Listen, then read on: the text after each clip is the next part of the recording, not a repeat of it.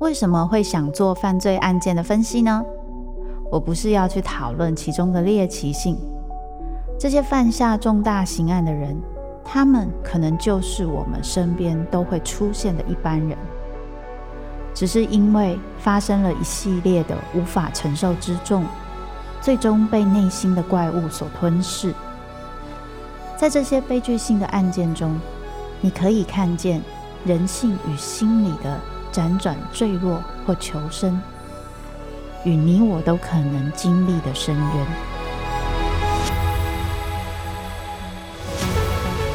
我是周慕姿，我的全新订阅节目《周慕姿读犯罪脚本》，被恶魔追逐的人，带你从心理学的角度探索人性的黑暗面，以及他们内心始终没说出口的挣扎。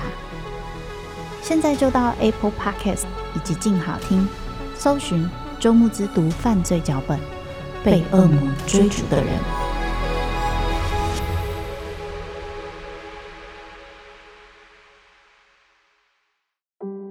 他故意把垃圾袋弄得沙沙作响，一定是习惯了吵杂的环境才会这样。就近的安洁之所，人在立定志向时，往往都是不知全貌的。往圆山饭店的通路上已经车水马龙，有些像在行进中陪伴。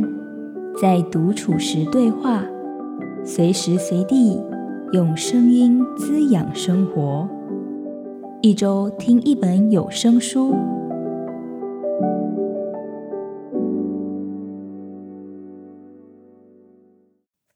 嗨，各位亲爱的听众，大家好，欢迎收听由静好听制作的一周听一本有声书。我是静好听产品企划云野。今天要跟大家分享的有声书是《人生中途周记簿》。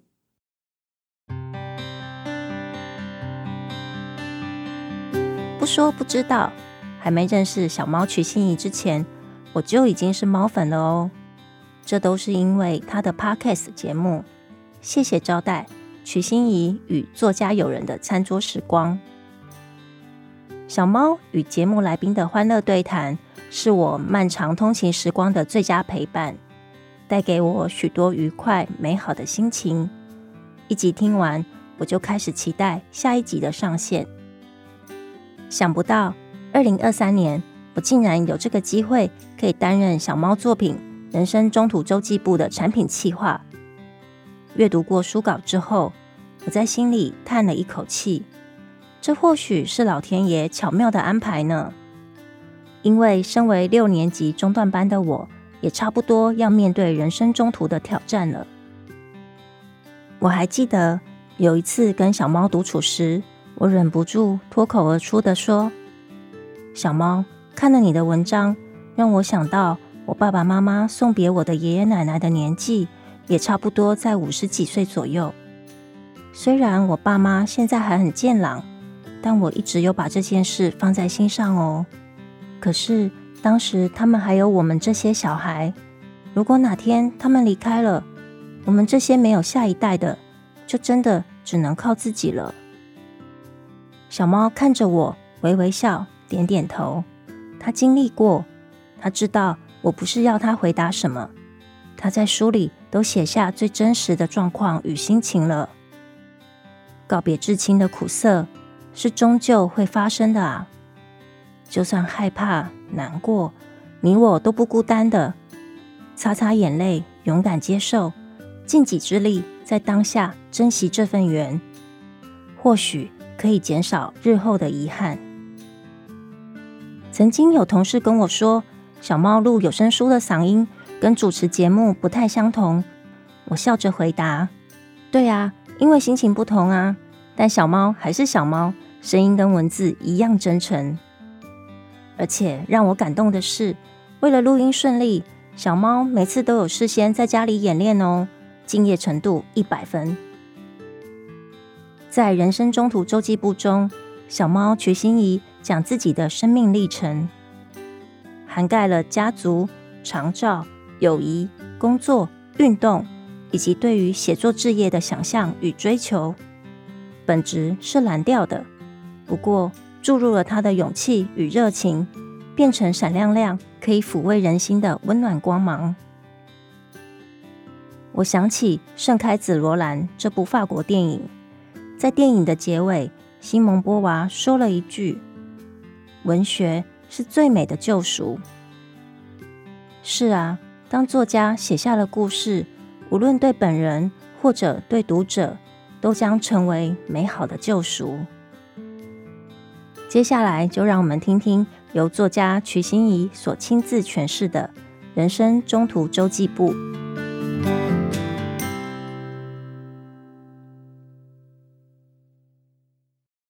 五十岁，第十本书，献给没有放弃的瞿欣怡。《人生中途周记簿》，作者瞿欣怡，由瞿欣怡为你读书。人生中途，我们一起在路上。愿我永远真诚勇敢。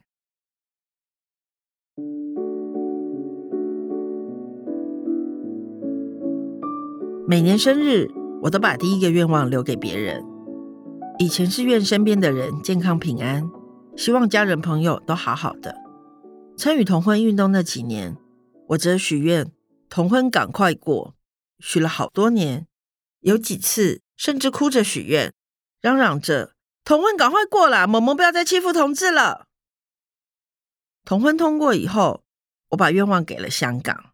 看着香港人用肉身抵抗强权，被黑警打得头破血流，甚至在大街上被近距离射杀，香港不再是繁华香江，而是见血之城，太难过了。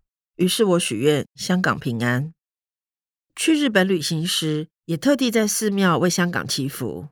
挂会马时，发现有好几块都写着“香港平安，愿荣光归香港”。原来大家的愿望都一样。接着是变种病毒对全世界带来巨大伤害，人类生活产生巨变，居处隔离，国境关闭，工作社交都停止了，街头空无一人，许多人失去亲人，却无法见最后一面。这是我有记忆以来亲眼所见的最大浩劫。我把愿望留给这个世界，盼望人类赶快学会与地球共处，好好和解相爱。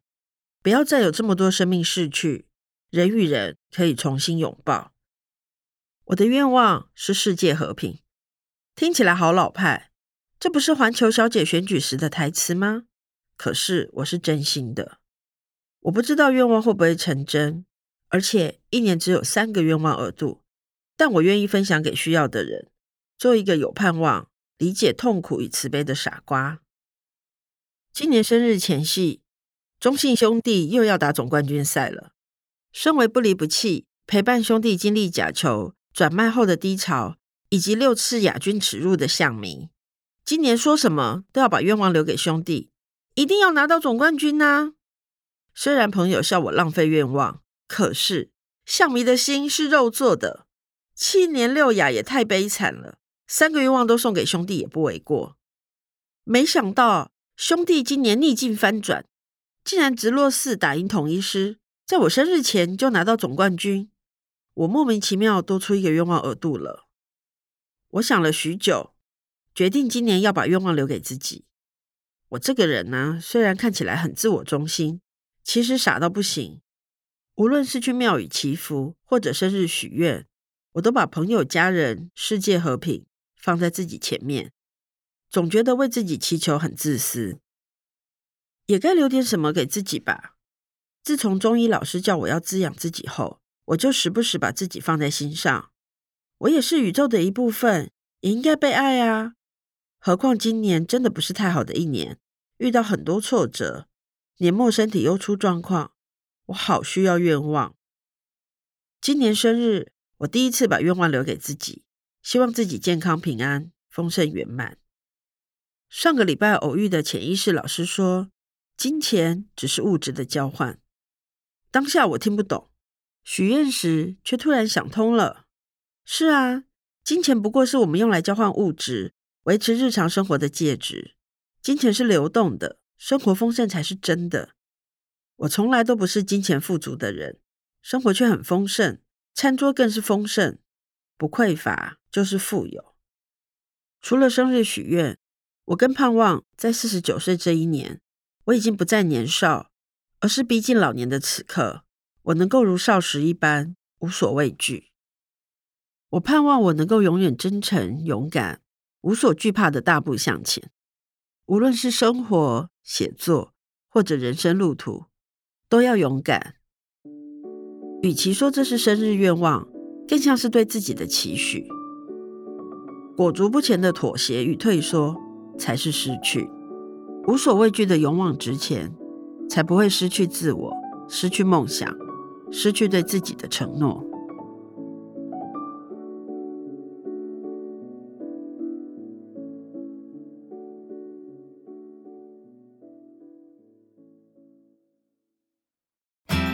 想听、爱听，就在静好听。